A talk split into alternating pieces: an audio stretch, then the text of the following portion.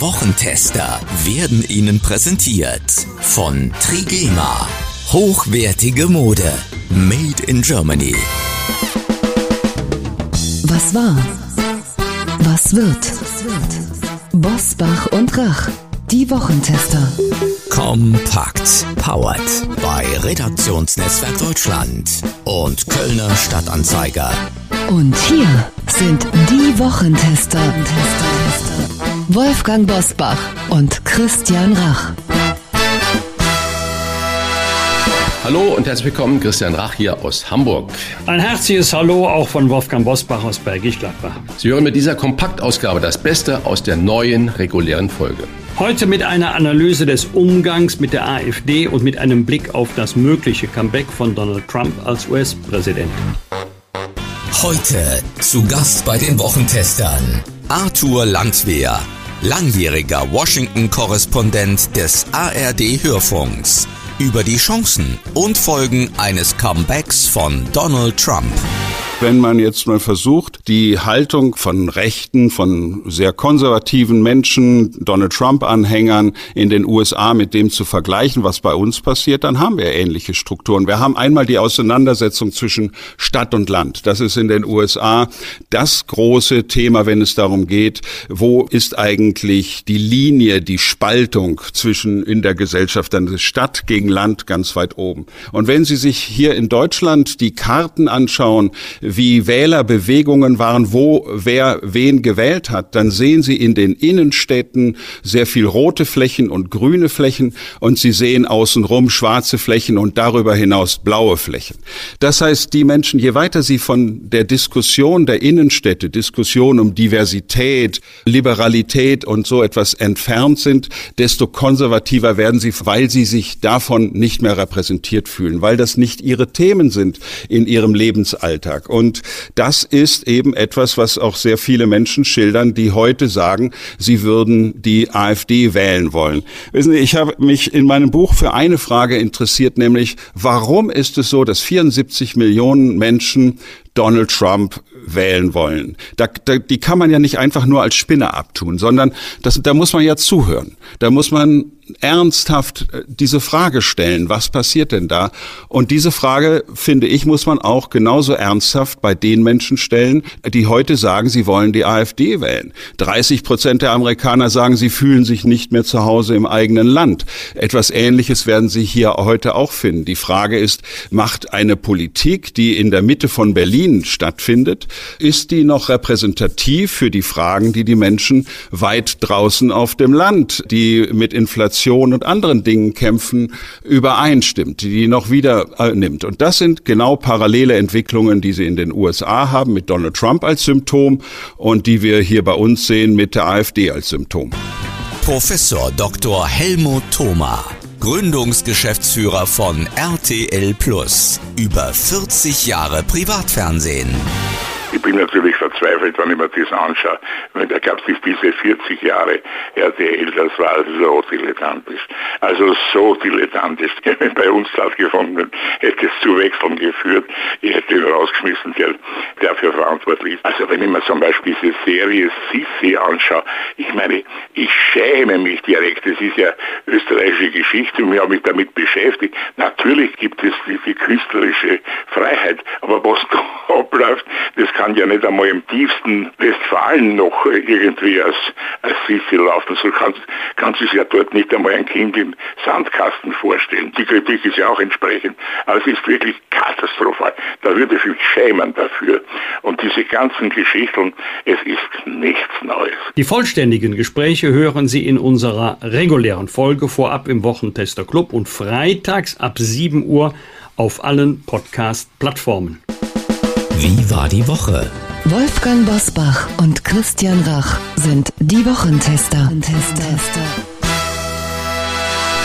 Die AfD stand in dieser Woche wieder einmal im Zentrum des politischen Interesses. Tausende sind in Köln gegen die AfD auf die Straße gegangen. Aus Angst vor Standortnachteilen warnte nun auch der BDI und Unternehmen der Start-up-Branche vor der AfD. Und in der Politik wird ein Parteiverbotsverfahren diskutiert, zuletzt befürwortet von CDU-Ministerpräsident Daniel Günther und SPD-Chefin Saskia Esken. Christian, was bringen Demos und Verbotsforderungen gegen die in Umfragen jedenfalls bundesweit zurzeit zweitstärkste Partei? Verbots, ich würde es teilen. Demos ist die eine Sache, Verbotsforderung die andere Sache.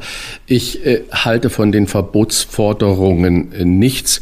Ich glaube, wenn man zum Beispiel auch nach USA schaut und Donald Trump verbieten würde, per Gerichtsbeschluss weiter zu kandidieren, das male ich mir gar nicht aus, was dann da passiert. Und ich glaube, so ähnlich würde es bei uns sein, wenn man die AfD, die ja in großen Teilen gerade in den Ostbundesländern ganz weit vorne ist, diesen Menschen zu sagen, hahaha, ha, ha, wir verbieten euch eure Meinung, eure Partei einfach und Eci Bitch und die SPD steht bei drei Prozent oder fünf Prozent und die FDP kann man vermutlich gar nicht mehr messen. Das wäre fatal. Das zu tun, das wäre fatal. Ich glaube, Demonstrationen, der schweigenden Mehrheit, das ist ja immer das Problem, das ist das historische Problem, dass viele Menschen immer alles eigentlich wissen oder fühlen zumindestens, dass sich da was zusammenbraut.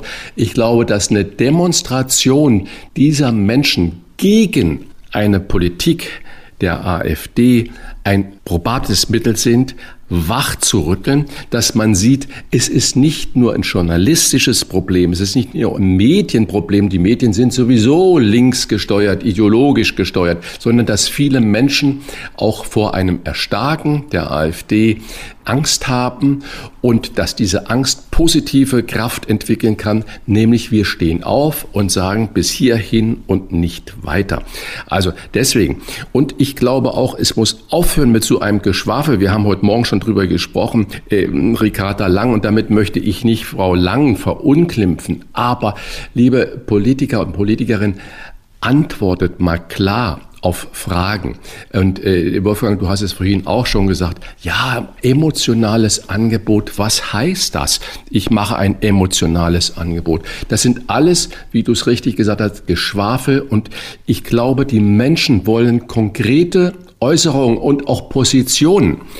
Ich habe gestern ein Gespräch mit Ingrid Hartkes geführt. Das ist die Geschäftsführerin des DEHOGA, also Arbeitgeberverband der Gastronomie. Und die sagte, Menschenskinder, mich rufen dann die Politiker an, Politikerinnen an und sagen, ey, wie sollen wir es jetzt denn machen? Sie sagt, geht hin in die Betriebe, fragt die Menschen, fragt die Geschäftsinhaber, fragt die Mitarbeitenden nach ihren Sorgen.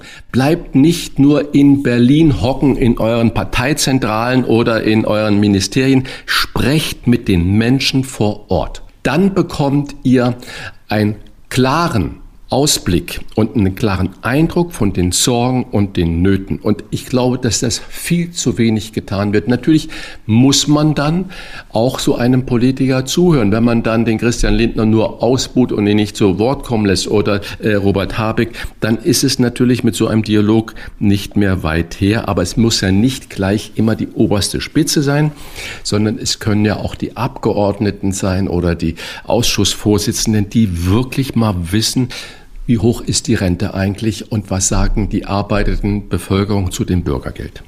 Wolfgang, was ist denn dein Rezept für den richtigen Umgang mit der AfD?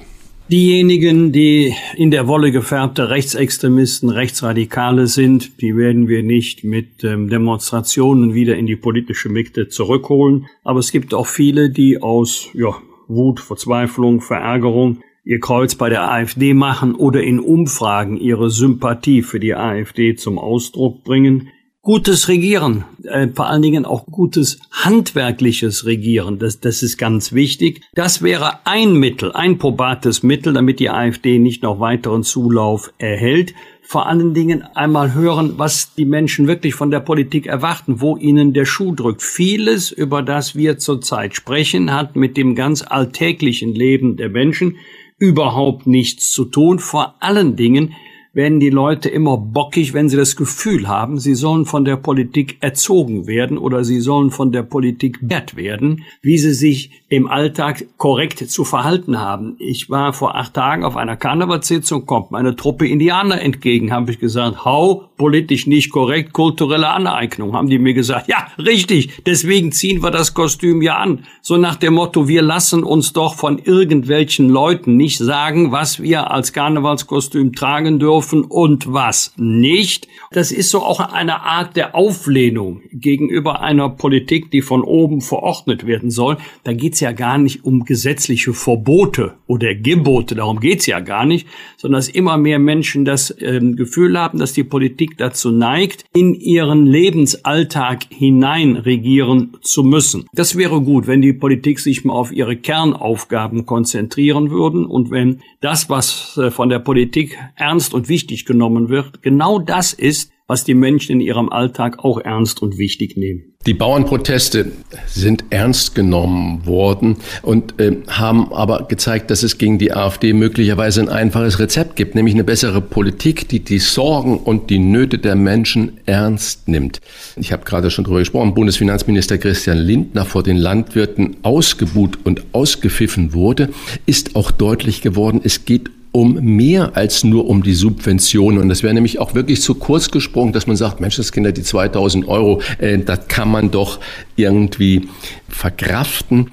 Es geht um das Gefühl von der Regierung im ganz normalen Berufsalltag im Stich gelassen zu werden und vor allen Dingen auch über Bürokratie, was ein Landwirt alles dokumentieren muss, was er alles an Verordnungen beachten muss, was er hier machen muss und da machen muss und so weiter und so fort. Und das ist nicht nur bei den Landwirten so, sondern bei ganz, ganz vielen Selbstständigen natürlich auch. Müsste man für jedes neue Gesetz ein vorhandenes Gesetz streichen, wie es jüngst der Chef des Normenkontrollrates Lutz Göbel gefordert hat, könnte das eine Lösung sein? Also ich weiß, was er meint. Aber das Ziel kann ja nicht sein, die Zahl der Gesetze unter allen Umständen auf dem gleichen Niveau zu halten. Gesetze, die man nicht oder nicht mehr braucht, die können weg, auch unabhängig davon, ob ein neues Gesetz in Kraft treten soll oder nicht. Das ist ja die entscheidende Frage. Brauchen wir die rechtlichen Regelungen noch? Ich unterstelle einmal zugunsten des Gesetzgebers, irgendwann sind Regelungen mit guten Argumenten eingeführt worden. Also nicht um die Leute zu ärgern, sondern weil man es als sinnvoll oder gar notwendig erachtet hat. So, da stellt sich die Frage, was damals galt, gilt das heute auch noch. Ich nehme an, Herr Göbel hat bei den Gesetzen, die man dann streichen soll, nicht das Strafgesetzbuch gemeint, nicht das bürgerliche Gesetzbuch oder was weiß ich, Strafprozessordnung, sondern andere rechtliche Regelungen. Im Übrigen sind es oft gar nicht Gesetze, sondern es sind Verordnungen, die natürlich immer ihre rechtliche Basis in einem Gesetz haben. Aber die Regelungsdichte, die kommt in der Regel gar nicht vom Parlamentsgesetzgeber, sondern vom Verordnungsgesetzgeber oder es sind Erlasse äh, oder es sind Richtlinien der Europäischen Union, die dann in Gesetzestexte umformuliert werden müssen. Also die entscheidende Frage sollte immer sein, brauchen wir diese rechtlichen Regelungen noch oder nicht? Das Faszinierende, da sind wir jetzt wieder beim Thema Talkshow, ist ja, wenn jemand sagt, weniger Bürokratie, dann sagen alle genau richtig. Ja, Freunde, dann stellt doch mal die Frage, was kann denn weg? Und dann wird es immer kompliziert. Sobald es konkret wird, wird es kompliziert. Da noch ein aktueller Einwurf, Herr Bosbach. Markus Söder ist ja auch ein Instinktmensch und hat da sofort darauf reagiert und sagt jetzt, für ein neues Gesetz müssen zwei alte wegkommen. Also er erhöht sogar nicht nur für jedes neue Gesetz ein altes weg, sondern in Bayern ab sofort zwei alte Gesetze weg. Und nach fünf Jahren wird jedes Gesetz überprüft, ob es noch Sinn macht. Wenn nicht, läuft das Gesetz aus. Ist das ernst zu nehmen oder ist das ich sag's jetzt mal, Trittbrettfahrerei. Ähm, das ist ja eine geteilte Argumentation. Nehme ich mal den zweiten Teil. Es gibt viele Gesetze, die zeitlich befristet sind, wo der Gesetzgeber sich am Ende wieder drüberlegen und überlegen muss, brauchen wir die rechtlichen Regelungen noch oder nicht? Haben sie sich bewährt? oder nicht. Der Gesetzgeber hat ja eine sogenannte Einschätzungsprärogative, die rechtlich nicht überprüft werden kann. Man verspricht sich ja bestimmte Wirkungen von einer gesetzlichen Regelung. Also ist die Wirkung in Kraft getreten, ja oder nein? Wenn nein, kann weg. Im ersten Teil, da müsste, würde ich gerne Markus Söder fragen, wenn Sie zwei Gesetze abschaffen wollen, dann ist ja das Motiv dahinter, die brauchen wir nicht mehr. Ja, mhm. warum brauchen wir die beiden Gesetze denn dann noch, wenn wir kein neues Gesetz verabschieden? Deswegen ist nicht das entscheidende Kriterium zwei gegen eins, sondern entscheidendes Kriterium ist, brauchen wir die rechtlichen Regelungen noch oder brauchen wir sie nicht? Völlig unabhängig davon, ob neue Gesetze in Kraft treten oder nicht. Okay, also müssen wir noch mal genauer hinschauen, ist aber erstmal eine gute Bildschlagzeile. Das auf jeden Fall. Donald Trump steht vor dem Comeback. Zumindest war der klare Sieg bei den Vorwahlen in Iowa ein erster Schritt zurück zur Macht. Auch wenn das Ergebnis jetzt nicht wirklich überraschend war, jedenfalls nicht in Iowa, reimt sich schon fast. Christian, ist es zu früh, daraus irgendetwas abzuleiten? Um mit den Worten von Vizekanzler Habeck zu sprechen, oder leitest du daraus doch schon etwas ab? Es ist nie zu früh, irgendwas abzuleiten oder mal ein Prozedere durchzuspielen. Wir denken, wenn Donald Trump die Vorwahlen der Republikaner gewinnt, dann ist er schon äh, Präsident. Soweit ist es ja nicht. Dann gibt es ja noch den demokratischen Kandidaten. Aber ich denke, mit diesen extremen Positionen und Auftreten, was wir ja von Donald Trump kennen, sollte die Bundesrepublik, die deutsche Regierung, die EU ein Szenario haben, wo sie ganz klar wissen, wie sie sich positionieren und was das dann zum Beispiel für Deutschland oder für Europa bedeutet. Ob dann hm, abwarten immer die richtige Taktik ist und dann ist der 5. November und dann sagt man, oha, hätten wir nicht erwartet. Das ist zu kurz gesprungen. Das heißt, ich glaube, dass man so ein Szenario mal durchgespielt in den Schubladen liegen haben muss und das ruhig auch mal öffentlich diskutiert. Äh, was bei uns jedenfalls auch über die Medien, über Donald Trump gespiegelt und gespielt wird, sind ja alles nur Horrorszenarien. Und Barack Obama war bei uns unglaublich beliebt, weil er natürlich eine tolle Stimme hatte, weil er gut aussah, weil er afroamerikanische Wurzeln hat, hochgebildet war. In USA gilt er bei vielen als nicht so starker Präsident, um nicht zu sagen schwacher Präsident. Das muss man auch immer mal von der amerikanischen Warte her aussehen. Und ich denke, wir wären gut beraten oder unsere Regierung und die EU wären gut beraten, sich ein mögliches Szenario, Donald Trump wieder Präsident und dann zwar auch das zweite Mal und er hat nichts mehr zu verlieren, weil ein drittes Mal kann er nicht mehr gewählt werden. Da könnte er noch viel radikaler auftreten, dass man so ein Szenario durchspielt und einen Plan B in der Schublade hat. Wolfgang Bosbach und Christian Rach sind die Wochentester. Tester, Tester. Werbung. Liebe Hörerinnen und Hörer der Wochentester, heute gibt es aufregende Neuigkeiten für alle, die nicht nur Stil, sondern auch Umweltbewusstsein schätzen. Christian, ich habe gehört, unser Partner Trigema hat etwas ganz Spannendes für uns. Das ist absolut richtig, Wolfgang. Trigema setzt wieder einmal Maßstäbe in Sachen Nachhaltigkeit. Wir dürfen Ihnen heute das erste Trigema-Produkt präsentieren, das mit der RCO 100 Technologie hergestellt wurde. Das bedeutet zu 100 Prozent aus recycelter Baumwolle. Das klingt faszinierend. Recycelte Baumwolle bringt ja einige umweltfreundliche Vorteile mit sich. Was macht dieses T-Shirt so besonders? Nun, abgesehen davon, dass es natürlich stylisch und bequem ist, setzt Trigema hier ein echtes Statement für die Umwelt. Die Verwendung von recycelter Baumwolle minimiert den Ressourcenverbrauch erheblich und das ist ja heute wichtiger denn je.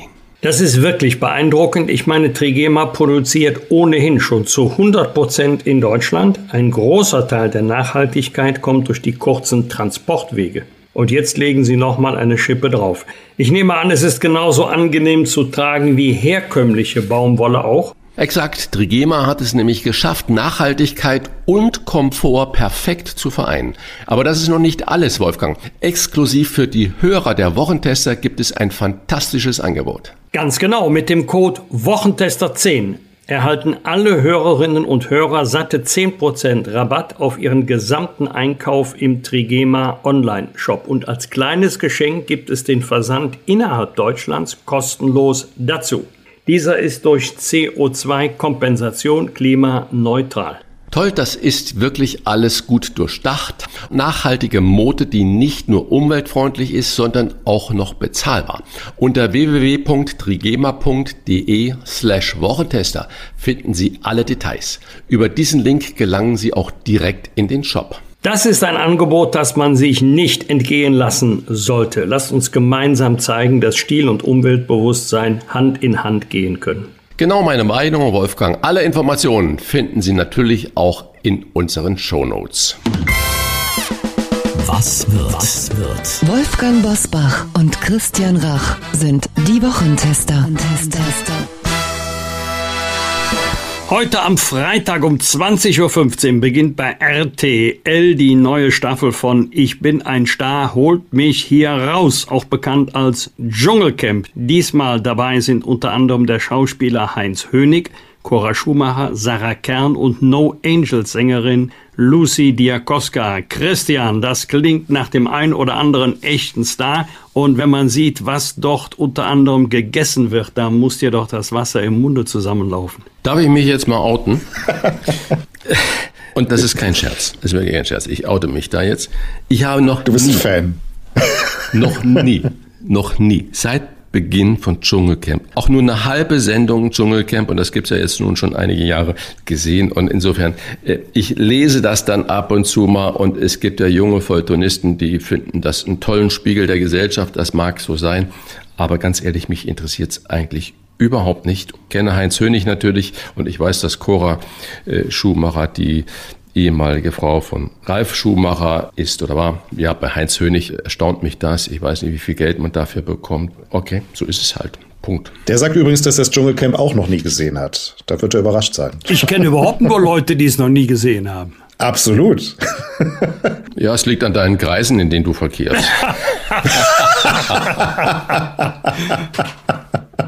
Am Samstag trifft sich die Werteunion in Erfurt zur Mitgliederversammlung. Bei dem Treffen soll darüber entschieden werden, ob der Verein Namensrechte überträgt und damit den Weg zu einer Parteigründung beschreitet. Dies hatte der ehemalige Bundesverfassungsschutzpräsident Hans-Georg Maaßen angekündigt. Er ist Vorsitzender der Werteunion und gegen ihn läuft ja zurzeit auch noch ein Parteiausschlussverfahren der CDU. Wolfgang, du kennst ihn. Ich weiß, du warst auch schon mal in Diskussion mit ihm. Wie realistisch hältst du und wie aussichtsreich hältst du diese in Anführungsstriche Maßenpartei? Ja, ich kenne ihn ganz gut zu meiner Zeit als Vorsitzender des Innenausschusses war er ja Präsident des Bundesamtes für Verfassungsschutz. Er hat es für durchaus möglich, dass jetzt ernsthaft erwogen wird aus der Werteunion, die ja keine Gliederung der CDU ist, aber viele CDU-Mitglieder sind dort Mitglied, eine Partei wird, was dann unvereinbar wäre mit einer Klammer auf weiteren Klammer zu Mitgliedschaft in der CDU. Realistische Chancen würde ich dieser Partei nicht einräumen, selbst wenn sie gegründet würde. Das erinnert mich alles schwer an Team Todenhöfer. Mein Gott, was war da vor drei Jahren ein Theater, als Jürgen Todenhöfer, der ehemalige Bundesminister, mit seiner neuen Partei an den Start ging und da redet heute kein Mensch mehr drüber. Ich glaube, es ist auch nicht so chancenreich wie Sarah Wagenknecht und, und ihr Bündnis, äh, denn du brauchst ein Zugpferd, was bekannt ist, was jedenfalls in Teilen der Bevölkerung populär ist. Und es ist immer schlecht, immer schlecht, wenn eine Partei, eine Gruppierung, Verein, was auch immer, von einer Person abhängt. Das heißt, wird ganz entscheidend auf die Performance von Frau Wagenknecht ankommen. Wenn der irgendwas nicht passt, wenn es in ihrer Truppe nicht so läuft, und zwar genauso, wie sie es will, ist auch wieder Ende mit BSW.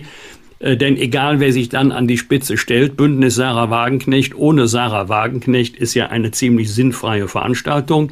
Also gut möglich, dass sich die Werteunion umwidmet in eine Partei. Erfolgsaussichten, relevante räume ich ihr nicht ein. Vielleicht wird sie mal die 0,5 Prozent Hürde überwinden und Wahlkampfkostenerstattung bekommen, aber realistische Chancen kann ich mir nicht vorstellen. Wunder gibt es immer wieder, aber das wäre für mich eine echte Überraschung.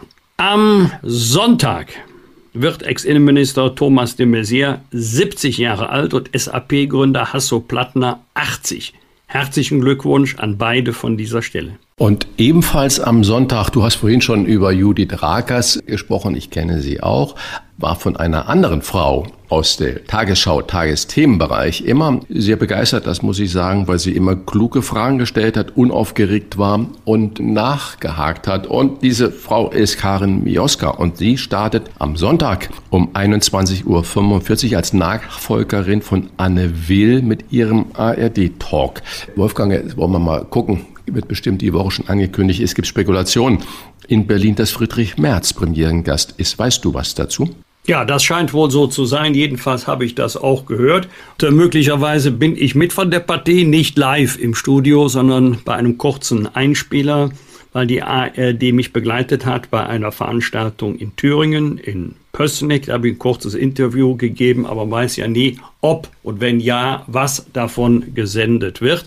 Aber Friedrich Merz wird sicherlich nicht alleine dort Gast sein.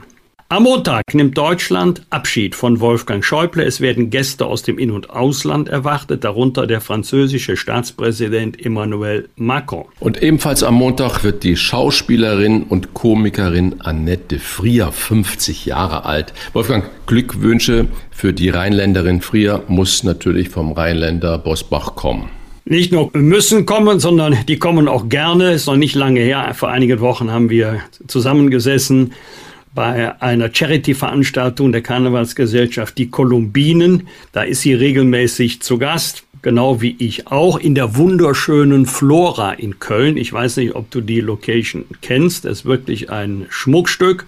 Und Annette Frier ist so, wie wir glauben, dass sie wäre. Die ist auch lustig, wenn die Kamera aus ist. Mit der kannst du richtig Spaß haben. Die ist herzlich, die ist spontan, die ist humorvoll. Annette 50 glaubt dir ohnehin kein Mensch. Optisch würde ich mal sagen, 35. Bosbach und Rach. Im Internet diewochentester.de es waren die Wochentester kompakt mit Unterstützung vom Kölner Stadtanzeiger und dem Redaktionsnetzwerk Deutschland. Wenn Sie Kritik, Lob oder einfach nur eine Anregung für unseren Podcast haben, schreiben Sie uns auf unserer Internet- und auf unserer Facebook-Seite. Fragen gerne per Mail an kontakt.diewochentester.de. Wenn Sie uns auf einer der Podcast-Plattformen abonnieren und liken, freuen wir uns ganz besonders. Alle Informationen zum Wochentester Club finden Sie unter www.diewochentester.de. Danke für Ihre Zeit. Was war? Was wird? Wolfgang Bosbach und Christian Rach sind die Wochentester. Ein maßgenau Podcast. Powered bei Redaktionsnetzwerk Deutschland und Kölner Stadtanzeiger.